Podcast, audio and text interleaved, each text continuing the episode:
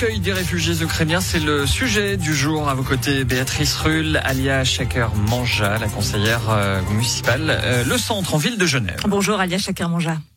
Merci d'être sur Radio Lac ce matin.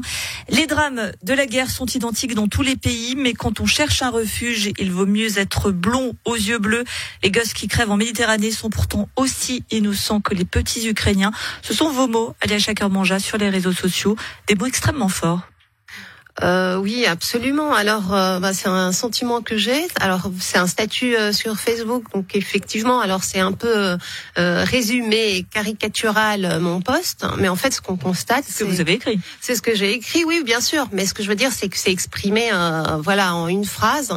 Et en fait, ce que je veux dire, c'est que, bah, c'est c'est quand même malheureux de constater que les efforts, des efforts peuvent être faits, une meilleure politique d'accueil peut être faite en général pour les réfugiés, et puis que ça a paru toujours impossible jusqu'à ce jour et on voit que là, les situations se, se, débloquent et il y a une solidarité aussi au niveau politique pour l'accueil des, des, Ukrainiens qui n'existait pas pour d'autres réfugiés. Mais pour de la chance, clairement, vous dites qu'on a une attitude raciste. Alors, euh, alors je constate que l'accueil est différent pour les blonds aux yeux bleus. Et je reprends là l'expression d'ailleurs d'un officiel ukrainien hein, à, la, à, la, télé euh, qui avait dit oui, mais ça fait quand même euh, euh bizarre de voir, euh, c'est plus émouvant de voir des, des, enfants aux yeux bleus fuir la guerre. Donc voilà, je ne sais pas si vous qualifiez ça de, de racisme ou, ou, pas. En tout cas, vous moi, mettez en, vous mettez en parallèle les deux choses. Donc oui, parce que c'est factuel. Je veux dire, on va pas nier que d'un côté il y a des réfugiés qui sont euh, d'origine arabe ou syrienne. Donc, euh, en tout cas dans les dernières années, c'est euh, par exemple c'est les réfugiés syriens.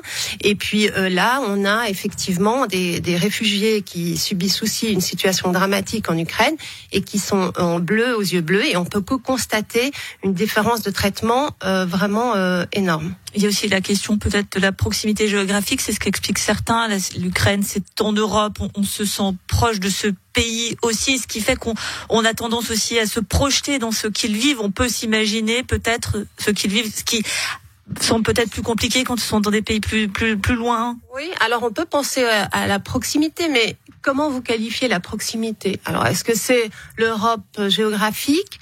Est-ce que vous ne vous sentez pas proche, par exemple, du bassin méditerranéen?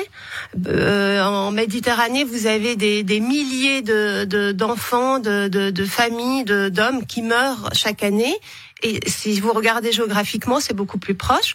Et enfin, je pense que nous, à Genève, euh, on est tout à fait proche du bassin méditerranéen avant d'être proche de, de l'Ukraine. Donc euh, ça, je conteste pas.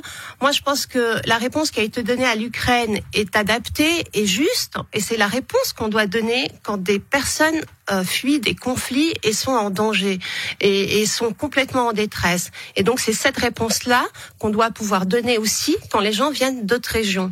La question de la proximité géographique n'est pas un critère d'asile, je suis désolée. Ou alors, si vous voulez la rajouter, eh bien il faut l'assumer et le faire voter. Euh, il y a aussi le fait que pour ce sont beaucoup de des femmes et des enfants. C'est aussi ça joue énormément dans la dernière crise en, en 2015. Il y avait aussi euh, beaucoup d'hommes seuls. Euh, c'est aussi ça, ça, ça, ça jouait beaucoup dans la réponse qui avait été donnée. Je pense notamment au niveau de l'accueil des, des familles, des jeunes voix qui sont peut-être plus enclins à offrir une chambre à une femme avec un enfant qu'avec un homme seul. Oui, mais alors. Euh c'est vrai qu'il y a les, parce que les hommes, ils sont restés de manière d'ailleurs remarquable en Ukraine pour défendre, mais là, il faut voir que c'est une agression d'un pays euh, voisin, d'un pays tiers. Donc, ils sont restés défendre leur État. En Syrie, euh, vous avez des populations civiles qui sont bombardées par leur propre président. Donc, avec quelle arme vous vouliez que les hommes restent pour défendre leur quartier, leur, leur pays? C'est franchement, c'est. C'est pas une critique de l'attitude des gens. Non, hein, mais ce que je veux dire, c'est que la situation aussi euh, dans ces États, elle est différente. Donc on peut pas opposer et, et, personne ne peut dire ah mais vous méritez pas, vous vous devriez rester euh, défendre votre pays. Euh, voilà, la situation, elle était très différente aussi d'un point de vue conflit. Et puis euh, quels sont les moyens à disposition, les armes dans les autres pays quand ils fuient euh, des persécutions? Eh bien ça, c'est des choses qui rentrent pas en matière en matière de droit d'asile. Un mot tout de même sur ce formidable élan de solidarité, ce qui est quand même euh, exceptionnel que soit tous les niveaux, hein, la Confédération du canton, de la population, euh, les, les dons qui sont faits, c'est quand même quelque chose d'exceptionnel, de remarquable qu'on n'a presque jamais vu. Oui, alors, euh, à ma connaissance, effectivement, on n'a jamais vu. Je trouve que ça fait euh, chaud au cœur, et, et, je trouve que cette mobilisation, évidemment, est nécessaire compte tenu du, du nombre de réfugiés qui est euh, aussi énorme, et puis et ce conflit qui est complètement soudain aux portes de, de la, de, enfin pas de, de la Suisse, mais enfin tout, quasiment, hein. quasiment, je dirais. Deux heures d'avion. Et, et, on, et, et ça, c'est et ça vraiment. Euh, ça veut dire aussi qu'on peut avoir une politique d'asile euh, différente, qu'on peut avoir une solidarité et que et c'est vers ça encore on doit se diriger. Merci beaucoup Alia Chakarbanja, conseillère municipale, le centre en ville de Genève. On a bien compris qu'il n'est pas question d'opposer les solidarités, mais bien d'en faire une unanime. Merci à vous d'avoir été sur Radio Lac ce matin.